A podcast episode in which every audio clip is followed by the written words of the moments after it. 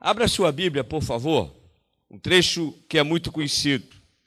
Mas semana passada eu estava lendo o que Jesus ele faz nas nossas vidas. Quem ama Jesus, levanta a mão. A cada dia mais e mais se renova. Né? Eu fico vendo a gente adolescente. Todo adolescente ficou apaixonado, não ficou? Não tem um que não fica. A primeira namorada, o cara fica maluco, não é? Depois ela diz que você é feio, daqui dá um fora, e você, aí você parte para a segunda, mas a primeira namorada, não é? Ela te deixa apaixonado, você quer estar sempre junto, né?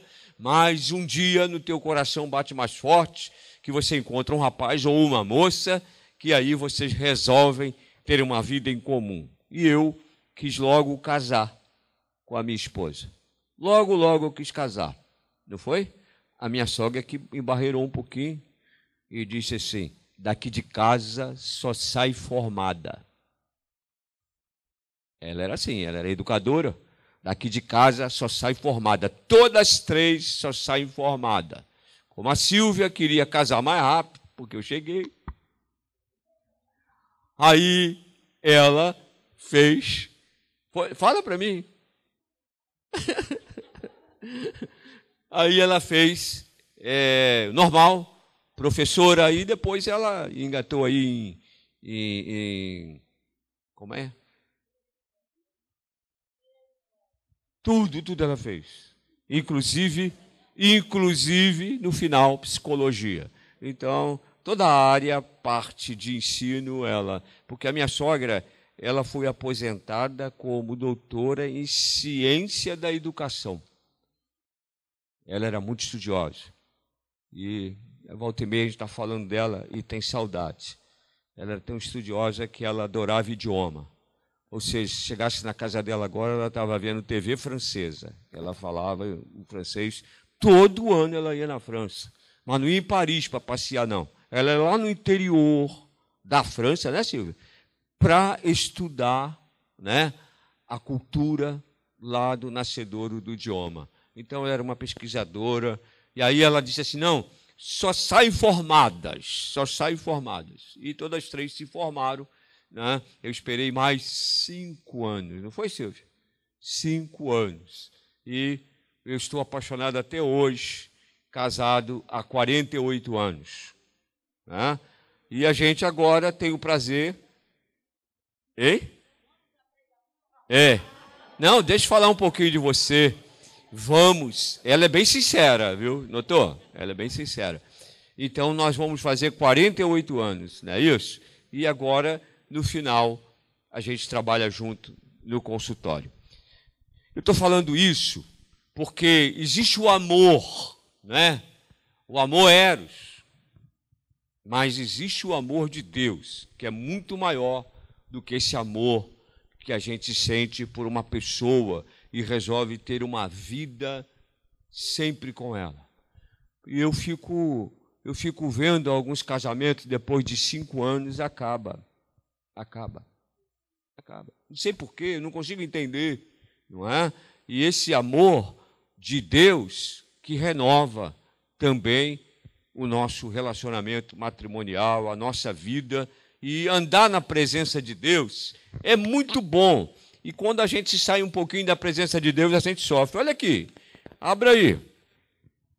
Marcos 6, versículo 45. É um texto conhecido, mas eu queria expressar duas coisas aqui fundamentais que eu guardei e a gente precisa ter. Né? Precisa ter. Quem já achou, diga amém. Segundo livro do Novo Testamento, diz a palavra de Deus assim: imediatamente, imediatamente, obrigou os seus discípulos a subir para o barco e passar adiante para o outro lado de Betsaida, enquanto ele despedia a multidão. Tendo-os despedido, subiu ao monte para orar. Sobrevindo à tarde, estava o barco no meio do mar. E ele, né, Jesus, sozinho em terra. E vendo-os, fatigados, né, cansados, a remar, porque o vento lhe era contrário. Por volta da quarta vigília da noite, aproximou-se deles andando por sobre o mar. E queria passar à frente deles. Mas, quando o viram andar sobre o mar, cuidaram que era um fantasma. Ficaram apavorados. Deram grandes gritos, porque todos o viam e estavam aterrorizados. Mas ele, eu acho magnífico, mas ele logo lhes disse: Tende bom ânimo, sou eu, não temais. Então subiu para o barco e para estar com eles, e o vento se aquietou. Entre si eles ficaram atônitos, pois não tinham compreendido o milagre anterior, isso, dos pães. Antes, o coração deles estava endurecido. Estando no outro lado, seguiram para a terra de Genezaré e ali aportavam. Saindo eles do barco, logo o povo reconheceu a Jesus e, correndo toda a terra, em redor começaram a trazer os enfermos em leitos ao lugar onde ouviam e que ele falava. Onde quer que ele entrava, cidades, aldeias ou campos, colocavam os enfermos nas praças, rogavam-lhe para que o menos os deixasse tocar na orla da sua veste. E todos os que a tocavam saravam-se. Pai querido, louvamos o teu nome. É bom estar na tua casa. Como foi bom esse momento, Senhor, em que participamos do louvor. Agora, ó Pai, que a tua palavra, Senhor, possa falar ao teu coração, ao coração de cada um. Nós sabemos que esse texto é ricamente pregado várias vezes, Senhor, mas que ele possa ser renovado nesta noite, em nome de Jesus. Seja, Senhor, com a minha voz, me ajuda, eu dependo de ti, em nome de Jesus. Amém. Esse trecho, irmãos, ele ele fala porque se você pegar a sua Bíblia, ela está aberta, anteriormente, Jesus fez um milagre enorme, que foi da grande multiplicação dos pães. E ali, quando você vê, perderam-se ali várias horas, o dia todo ali. E Jesus multiplicou né, os pães. Você sabe essa história. Mas, quando ele saiu dali, ele pediu a eles que imediatamente o obrigou os seus discípulos a subir para o barco e seguir para Betsaida. Então, ele, no versículo 46, ele, tendo despedido, subiu o monte para orar. Uma coisa que me encanta em Jesus era a submissão dele ao Pai. Interessante. Ele falava com o Pai. A todo momento ele falava com o Pai. Isso nos dá uma instrução. Ele, como próprio Deus, ele nunca se rebelou contra uma ordem do Pai, mas todo dia ele tinha esse momento. Apesar de muita procura, muita gente em torno dele, ele tinha essa procura de orar, não é? E ele estava ali, orando, ele despediu, subiu para o monte e foi orar. E aí o trecho já começa a você entender que o barco tomou uma certa distância. E lá no meio do mar, o vento ficou encapelado. Alguém aqui já pescou? Hein? Já pescou? Alguém pesca aqui? E sai assim? Uma vez, há muitos anos, eu fui a Angra. E aí, quando foi cinco e meia da tarde, eu quase chorei. Eu quero sair daqui, cara porque era terrível. A água batia, o barco era, não era de grande porte, é? e a gente ali, cinco ou seis dentro daquele barco. Então, a gente dá para entender a situação desses irmãos que estavam ali, que caminhavam com Jesus, que tinha ali o um momento com ele, não é? Então, o que voltando um pouquinho, o que interessa a gente é a postura de Jesus. A postura de Jesus nós devemos seguir. É difícil um crente caminhar sem orar.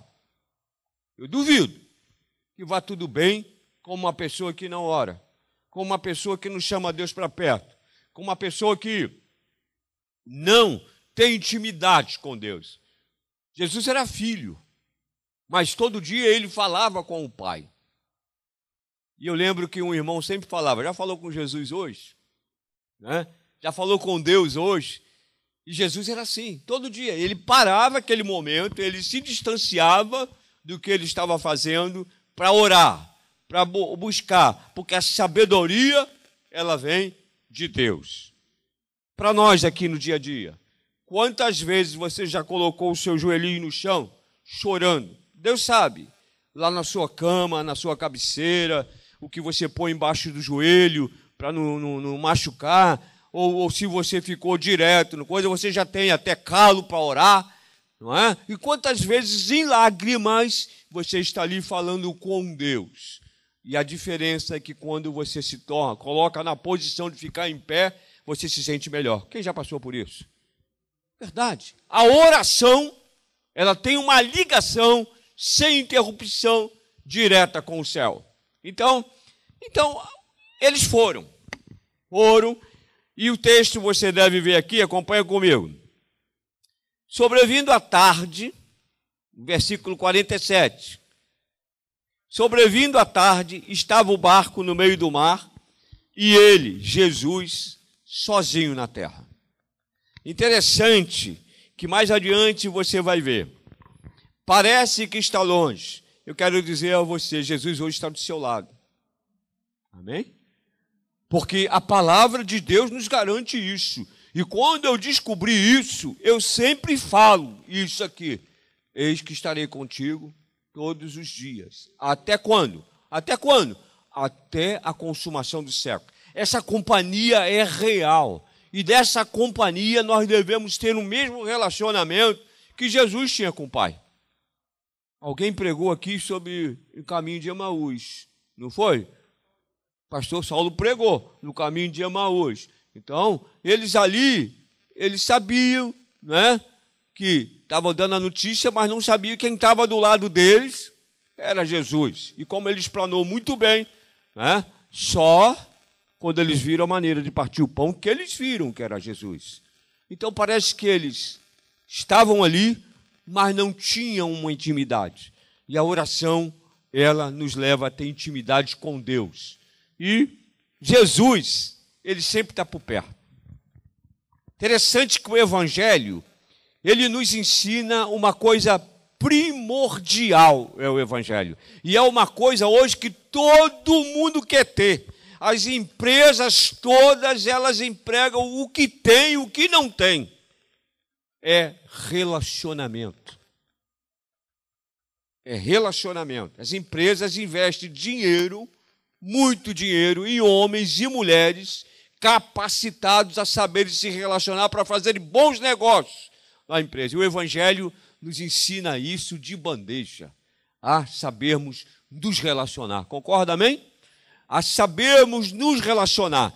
De partida, Jesus se relacionava todo dia, era impossível ele não falar com o Pai. E ele estava ali, ó, o versículo 47, vocês estão ligados aí, ó. Ele estava ali, ó, tendo despedido, sobrevindo à tarde, estava o barco lá no meio do mar. E ele sozinho em terra. E ele estava ali. Eu creio que ele estava observando, que mais tarde aqui nós vamos falar. Eu creio que ele estava observando. Os olhos do Senhor, eles estão sobre a terra. Amém? Os olhos do Senhor estão sobre a sua vida. Não pense você esta noite que você está sozinho. Não fale nunca que o Senhor te abandonou. Você entristece o coração de Deus porque Ele está contigo, Ele te criou, Ele te valoriza, você é a maior criação de Deus, você é o único, aqui ó, na sua digital, você é o único, não existe outro, isso é mão de Deus na vida da maior obra que Ele criou, que fomos nós. Então, você vê a intimidade que deve ter. Mas o tema central eu vou chegar agora. E vendo eles cansados, no meu trecho diz fatigados, né? Eles cansados de remar, porque o vento lhe era contrário. Quantas vezes nós estamos, não logicamente remando, mas fatigados, amém, irmão? Será que sou eu? Você não fica fatigado às vezes? Cansado, porque parece que o vento é muito contrário. Às vezes você tenta realizar as coisas, mas você vê que vem de outra maneira. O vento contrário sopra, e quando o vento contrário sopra, nós precisamos a cada dia visualizar o Senhor. Visualizar o Senhor. O Senhor, porque Ele já está te olhando. Eu creio, irmãos, eu creio nisso, inclusive dentro de hospital. Eu creio. Você vai em hospital, não sei se você já visitou, para mim pior lugar que eu já fui foi no Hospital do Câncer, ali na Cruz Vermelha. Não sei. Se morte tem cheiro, lá eu senti cheiro de morte. Lá eu senti cheiro de morte. E aí, o que, que acontece? Você acha que Jesus não está ali? Ele está. Ele tem restaurado, ele tem salvo vidas no leito, ele está fazendo a parte dele. E aí eles estavam ali fatigados. Muitas vezes nós ficamos cansados ficamos sobrecarregados. E a palavra de Deus é sempre convite. Né? Jesus diz assim: Vinde a mim. É um convite. É o maior convite da Bíblia, esse assim: Vinde a mim, todos vós que estáis cansados, oprimidos, sobrecarregados. Existem momentos na vida, no dia a dia da sua vida, que você fica sobrecarregado. Não sei se você já foi ao supermercado e tentou trazer três, quatro bolsas de uma vez. E quando você sai do supermercado, está levinho. Mas quando você anda 200 metros, aquela bolsa passa a pesar muito, que prende até o teu sangue na mão. E se você encontrar alguém, ah, posso levar duas para você? Você se sente aliviado. O Evangelho ele traz alívio para tempestades, alívio para dificuldades. Ele retira o homem do daquela fadiga que ele tem. E aqui eles dizem que o vento era contrário. E por volta da quarta vigília da noite, Jesus se aproximou dele. Sabe que é a quarta vigília da noite? Quatro horas da manhã. Aqueles homens à noite estavam ali. E você acha que Jesus não estava ali na praia, observando eles? A Bíblia diz que ele estava na terra. Os olhos deles estavam postos, do Senhor estavam postos sobre eles. E eu estava vendo. E eu comecei, às vezes, a indagar se os olhos do Senhor estavam sobre ele lá naquele mar encapelado. Os olhos do Senhor estão sobre a minha vida, sobre a sua vida, sobre a vida do outro, sobre a vida do outro. Aonde você quer que esteja, mesmo que o mar esteja encapelado, mesmo que as dificuldades estão aparecendo, o Senhor está do seu lado observando, porque ele diz assim: clama, clama e responder-te-ei. Existe um Deus maior do que esse, não tem. Clama e responder-te-ei, não há linha ocupada na comunicação com o Senhor. Não existe linha ocupada. Não existe, não existe a comunicação ela é perfeita. E eu quero adiantar um pouquinho dizendo aqui, eles estavam fatigados. Mas à noite, ele diz aqui que, olha o trecho, aproximou-se deles andando por sobre o mar. Eu já vi várias pregações né, de definições nesse texto aí, do que eles analisaram como um fantasma. Era interessante eles estavam em contato com Deus. Eu creio que eles deveriam comer muito peixinho na praia, que Jesus gostava de peixe, Jesus gostava de comer bem, não é? Ele não era assim que ele fazia? Na praia. É um peixinho frito na praia não é coisa de primeiro mundo. Jesus gostava desse peixinho na praia, mas ele estava assim se relacionando. Você crê que o Senhor está próximo a você nessa noite? Creia nisso. Está bem próximo. Está dentro do seu coração. Dentro do seu coração. Está no seu batimento cardíaco. Ele te conhece. Nós vamos falar dois salmos ali, você vai ver como ele te conhece nesse salmo.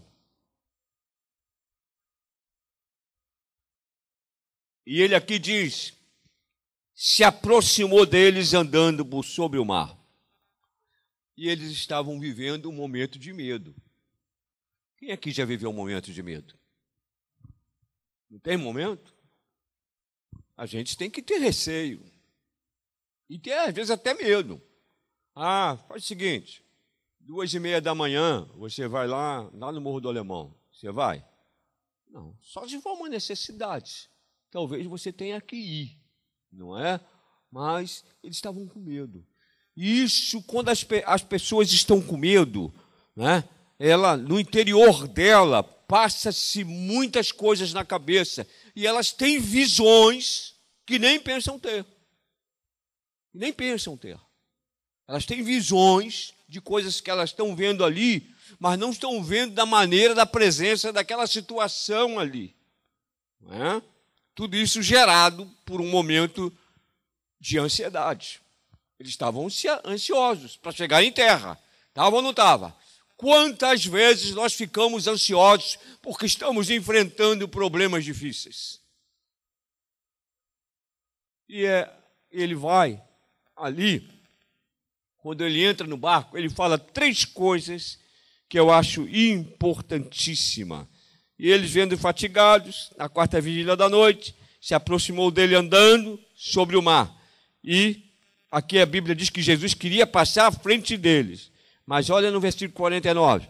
Mas, quando o viram andar sobre o mar, cuidaram, acharam que era um fantasma. Visão quando a pessoa tem um grau de ansiedade muito grande, ela passa a ter visões de coisas, não é isso, Silvia? De coisas que ela não, não, não é aquilo, mas ela já analisou. Você, se você conversar com uma pessoa com uma, uma depressão não branda, né? não um estado depressivo, que tem um estado depressivo, uma depressão branda e uma depressão forte. E na depressão forte, as pessoas, o cérebro dela dormindo, ela funciona aceleradamente. São sonhos e sonhos de coisas que não consegue se compor durante o dia e a pessoa já levanta, vem aquela situação que ela estava vendo, ansiando. Por quê? Por causa de problema. Eles estavam no problema. Eu creio que eles estavam ansiosíssimos. Eles estavam pensando que ia morrer.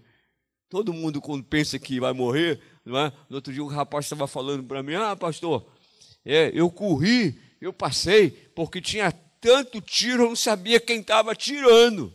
Não é? Onde ele passou, num certo lugar que tinha muita gente. Ele falou assim: Eu só fiz o seguinte, eu me joguei no chão. Eu falei: Acertou. Não é? Se joga no chão, meu filho, porque a gente não sabe de onde vem. É? Então, medo, na aflição, as pessoas aceleram e têm esse grau elevado. Então eles tiveram a visão como se fosse um fantasma. Mas eles já conheciam Jesus. Você vê como eles não conseguiram detectar, né? devido à aflição que ele tinha. Né? Mas quando eles viram, eu acho fantástico isso. Eles deram até grito, mas olha o versículo 50. Porque todos o viam e estavam aterrorizados. A palavra aqui é forte. Aterrorizado. Olha, a gente está vivendo esse momento.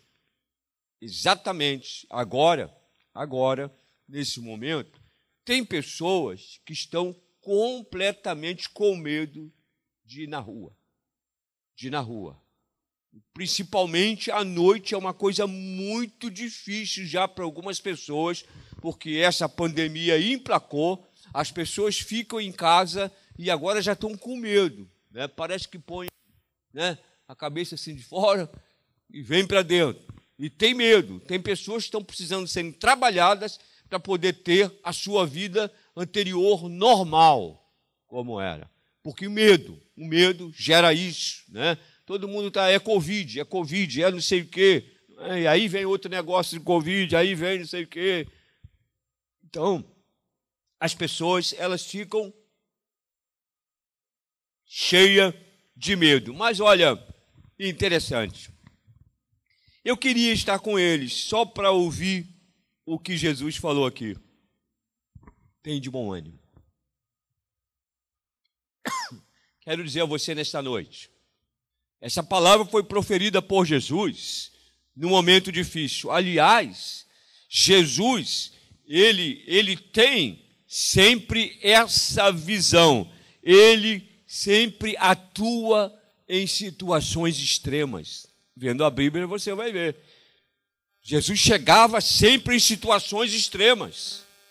Sempre ele estava apto nas situações extremas. Então, isso eu quero dizer, o Evangelho para a gente, ele nos ensina a conviver com essa situação. Quem tem Jesus, diga amém.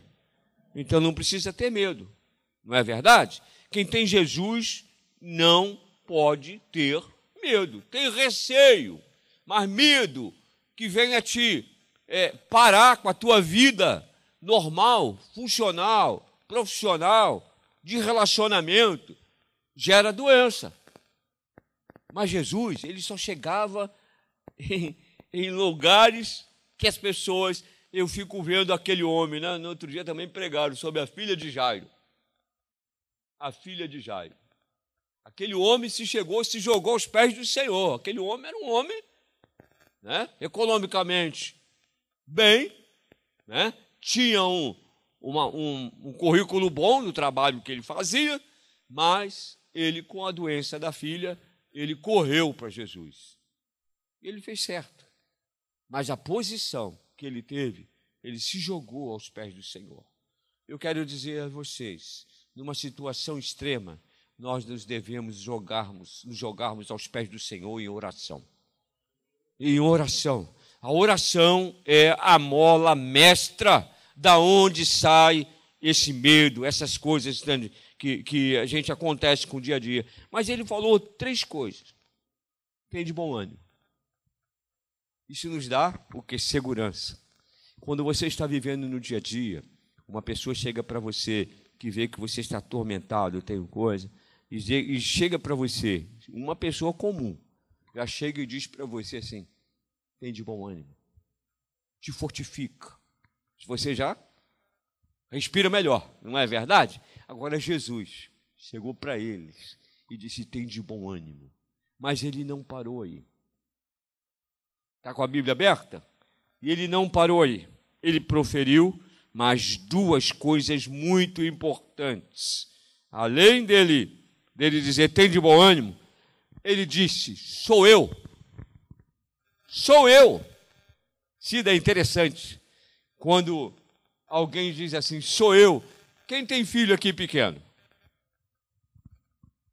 Essa menina que está no seu braço, se daqui um tempinho o pai colocar ela ali em cima no muro e dizer para ela se joga, ela vai se jogar. Porque ela vai saber que os braços do pai estão abertos. A criança confia no pai.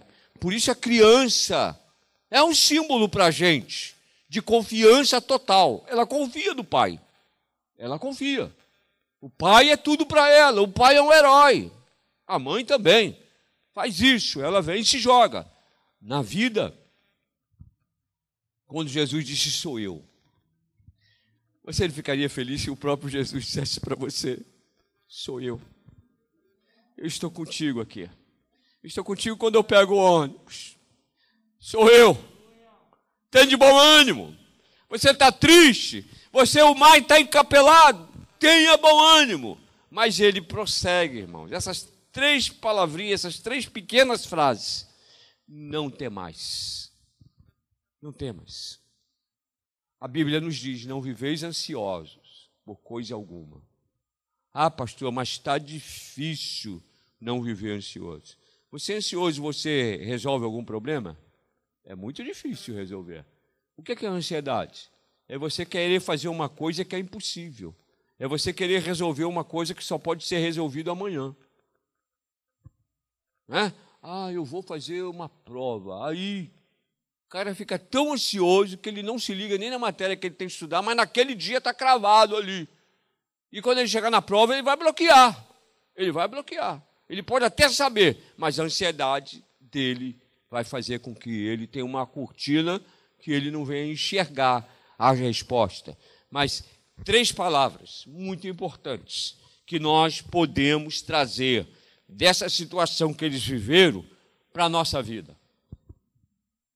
Por exemplo, eu dizer para mim, Carlos, tem de bom ânimo. Jesus está contigo. E ele diz: Não tem mais. Isso é um descanso. Não tem mais.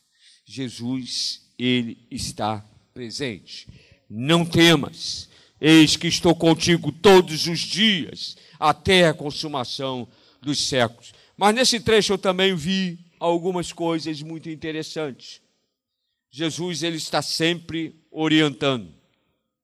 Logo no início da Bíblia, o que que ele falou ali nesse versículo que nós falamos? Ele orientou eles a pegarem o barco e passar para o outro lado. Jesus, ele sempre nos orienta. Ele tem o controle de todas as coisas. Ele tem o um controle. E o controle dele é tão perfeito, irmãos, que ele nos conhece pelo nome. Amém? Quem fica feliz quando alguém te chama pelo nome? Ou quando alguém diz assim, não, aquele gordinho lá, aquele cabeludo lá, aquele careca, né? Eu brinquei até com o irmão, ser calvo é legal também, né? É ponto de referência, né? Então, olha lá, aquele, aquele calvo, aquele coisa, não é? Mas quando as pessoas chamam você pelo nome, é diferente. E ele te conhece. Ele sabe as suas aflições. Ele sabe as suas necessidades. E essa noite, enquanto eu estiver falando, vai discorrendo a tua necessidade para Ele. Aí no teu pensamento vai discorrendo a tua necessidade para Ele, que Ele vai dizer para você essa noite ter de bom ânimo. Sou eu. Não temas. Essas três frases são tão importantes. Se nós colocarmos no dia a dia na nossa vida, nós vamos viver bem melhor, mais seguro, mais seguro. E ele chega, né? Interessante no versículo quando ele chega à tarde no barco, né? E fala para aquele e sobe naquele barco e aquela tempestade parou. Todo momento, a todo momento de Gênesis e Apocalipse, né? A Bíblia fala de Jesus, né? E a visão divina de Jesus quanto a nós, ela é perfeita. Ela é perfeita. E, e, Deus fez isso, trabalhou no seu próprio filho. Ele deu aquele que ele tinha de melhor por mim e por você. E ele amou o mundo de tal maneira que deu o seu único filho.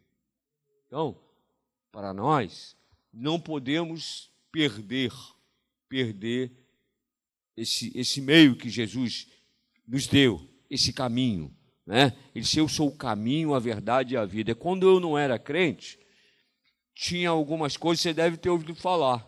Até depois que eu estava eu, eu frequentando igreja, alguém perguntou para mim assim, pastor, isso é bíblico? Todos os caminhos levam a Deus? É mentira. Só um, só um. O caminho é Jesus. Ele disse: Eu sou, eu sou o caminho, a verdade e a vida. E ninguém vem ao Pai senão através de mim.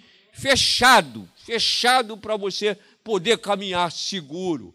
Mas ele, abra a sua Bíblia no Salmo de número 11. É muito interessante.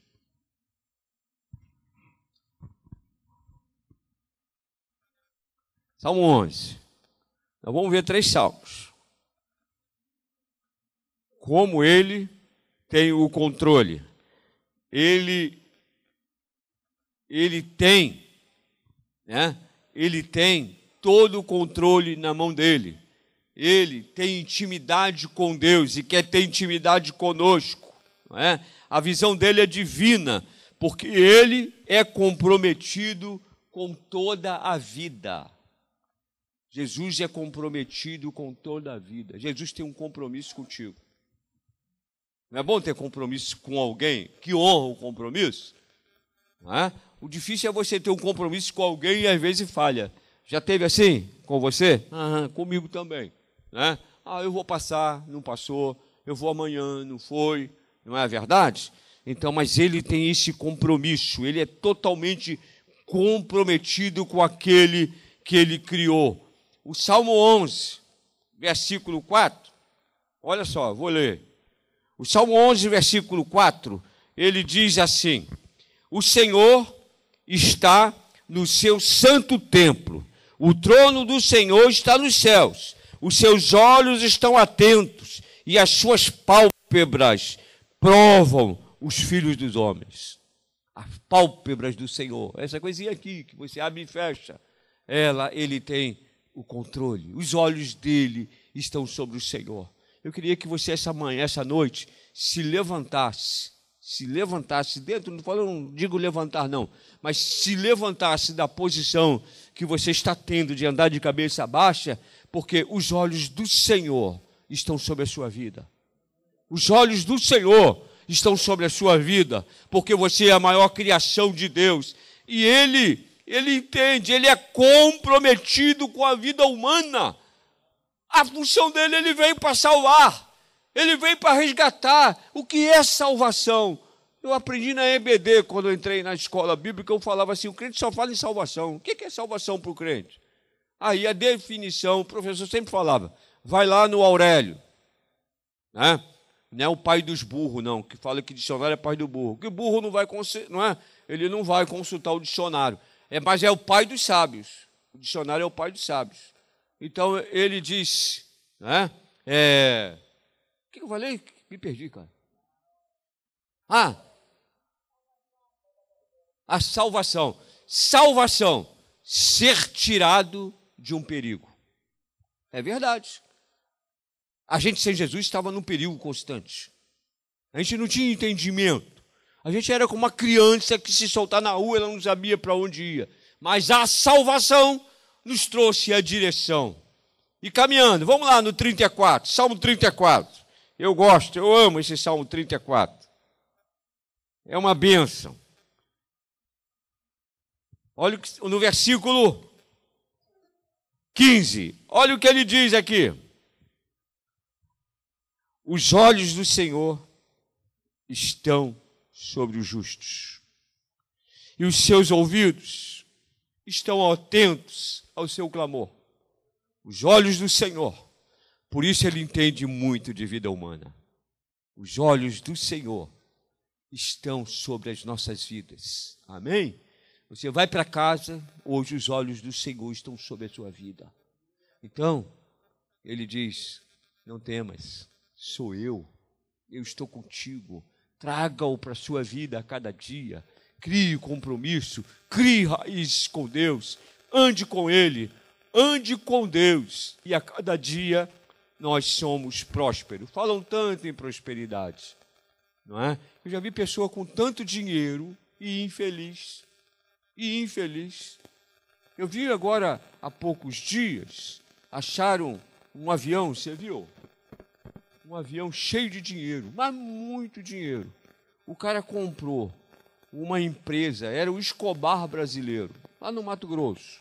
Escobar era aquele traficante que tinha. E o camarada fugiu, deixou aquilo tudo para não ser pego. Ele entrou num avião fretado que ia para Portugal. Muito dinheiro. Tinha paz? Hã? Tinha paz? Não tinha paz. É. Tem pessoas que querem. Eu escutei de um rapaz uma coisa, ele disse assim: ó, eu estou com 30 anos. Até 38, 40 anos, eu tenho uma meta na minha vida. Eu quero ter um milhão em caixa. Ele falou. Eu quero ter um milhão. Eu quero ter um milhão em caixa. Segundo o trabalho dele, que ele ia desenvolver em Manaus, ele ia ganhar quase 45 mil reais. Então ele disse que ele tinha esse propósito de quando ele tivesse 40 anos, ele ter um milhão para ter a vida dele regularizada. Mas não é desse jeito. Ele, ele pode até clamar para que ele tenha uma vida financeira sadia, mas ele tem que depender de Deus. Amém? Ele pode até desejar, mas ele tem que depender de Deus. Então, a prosperidade não é dinheiro. Se fosse assim, traficante, né, estava numa tranquilidade, mas ele é perseguido. Então ele não tem paz. Então a paz é só em Jesus. Só em Jesus. E é bonito esse versículo 15, esse versículo 15 do capítulo 34, irmão. Eu repito, eu gosto, eu gosto desse desse versículo 15. Olha, irmão, vamos repetir. Os olhos do Senhor, eles estão sobre os justos. E os seus ouvidos atentos. Nós, quando somos salvos, nós somos justificados, amém, irmão? Então, podemos ser chamados de justos. Os olhos do Senhor estão sobre as nossas vidas. Então, nós não podemos fugir da presença do Senhor. Tolo é aquele que pode enganar. Pode enganar a pessoa que convive, pode enganar um amigo, mas enganar a Deus é impossível, porque os olhos do Senhor, ele entende totalmente do que é humano. Sabe por que ele entende? Jesus entende? Porque ele foi humano aqui na terra, teve fome, teve sede, teve necessidade. Ele teve. Ele teve. Por isso ele entende muito bem. E ele trata muito bem o ser humano. Porque ele entende, porque ele passou. Ele passou. Não é verdade? Nós só entendemos quando passamos. Só valorizamos depois que saímos né? de mar encapelado, de dificuldades da vida. Né? E ele, ele só chega em situações complicadas. Eu vou acabar, daqui a pouquinho estou na hora. Eu quero ver só uma coisa com vocês aqui, que eu queria dividir. Né? Eu peguei alguns versículos aqui da minha Bíblia e eu queria dividir com vocês. É muito interessante, irmãos, porque eu, nós falamos aqui ainda há pouco que Jesus, ele chega sempre em situações extremas. Às vezes você grita, Jesus, tem misericórdia. Já aconteceu isso com você? Às vezes é atendido na hora. Eu não tenho. Você está no carro dirigindo, já aconteceu isso? E você vê que tem ali uma confusão. E que você está lá atrás não consegue ver. Você diz, Senhor, tem misericórdia. E parece que abre ali e você passa. Ou então você tem condição, olha para trás, dá uma ré. Já passaram por isso, é Rio de Janeiro é isso dá uma ré, você vai embora. Então, ele tem. Ele está presente em situações extremas que nós vivemos. E a Bíblia tem algumas passagens que eu separei aqui, em situações extremas que Jesus estava. Né? O salmista fala no Salmo 116, versículo 6, disse: O Senhor protege os simples. Quando eu estava abatido, ele me livrou. Ele me livrou. Ele me livrou. E aí eu lembrei quando estava lendo esse versículo, e ele pergunta: Por que estás abatido, ó minha alma? Ele conhece, irmãos. Ele conhece o teu deitar e o teu levantar. Ele conhece de ser humano. Ele conhece. Ele, ele é o médico dos médicos, irmãos. É ou não é? Quantas curas Jesus fez? Você acha que Jesus mudou quanto a mim e a você? Nós é que muitas vezes mudamos, tomamos alguns percursos na nossa vida, mas essa noite eu quero dizer: a boa mão do Senhor está sobre a sua vida. Não temas, sou eu, como estava no barco, assim, nas situações extremas, Ele está contigo. Eu lembro da mulher enferma. Lembra? Marcos 5,25. Certa mulher que havia 12 anos tinha uma hemorragia. Todo mundo conhece essa passagem. Todo mundo conhece a passagem. Ela estava numa situação extrema, complicadíssima. Né? Pela medicina, ela era anêmica, ela não tinha força, mas ela teve força que o Senhor Deus deu a ela até ela tocar nas vestes do Senhor. Em situações extremas, não tenha medo. Em situações extremas da tua vida, Deus está presente. As situações extremas às vezes acontecem, nós não estamos livres de tê-la, mas Deus está presente. A situação extrema, o Senhor, ele libera, libera o jeito. O pai, muito interessante esse. Lembra do pai do menino endemoniado? Marcos 9, 17. E diz assim: um homem dentre a multidão respondeu: Mestre, e trouxe o seu filho possesso de um espírito imundo. E adiante, no versículo 18 diz: Este onde quer que o, o, o apanha, lança-o fora da terra e ele espuma, range os dentes e vai secando. Olha que coisa horrível, que quadro horrível. Roguei aos teus discípulos que eles expulsassem e não puseram expulsar. Foi a cena que Jesus veio e expulsa. Situações extremas, o Senhor está presente. De milagres, é Ele que opera. É Ele que opera. Então, quero dizer, nós estamos no mundo, estamos aqui no mundo ainda, passamos todas as necessidades e dificuldades. Mas você precisa entender. Jesus chega para você e diz: Ó, sou eu. Não temas. Fique firme. O mar pode estar bravio, mas ele está no controle. Pegue essa palavra, guarde no seu coração e faça que ela esteja viva diariamente na sua vida, assim como foi no barco, né? Numa situação difícil, assim. É, eu, eu vi aqui, a gente aqui às vezes tem uns testemunhos bonitos, sabe, pastor? Eu vi uma moça aqui, logo que eu retornei em, em novembro, aí ela, ela disse assim, pastor, eu estou alegre.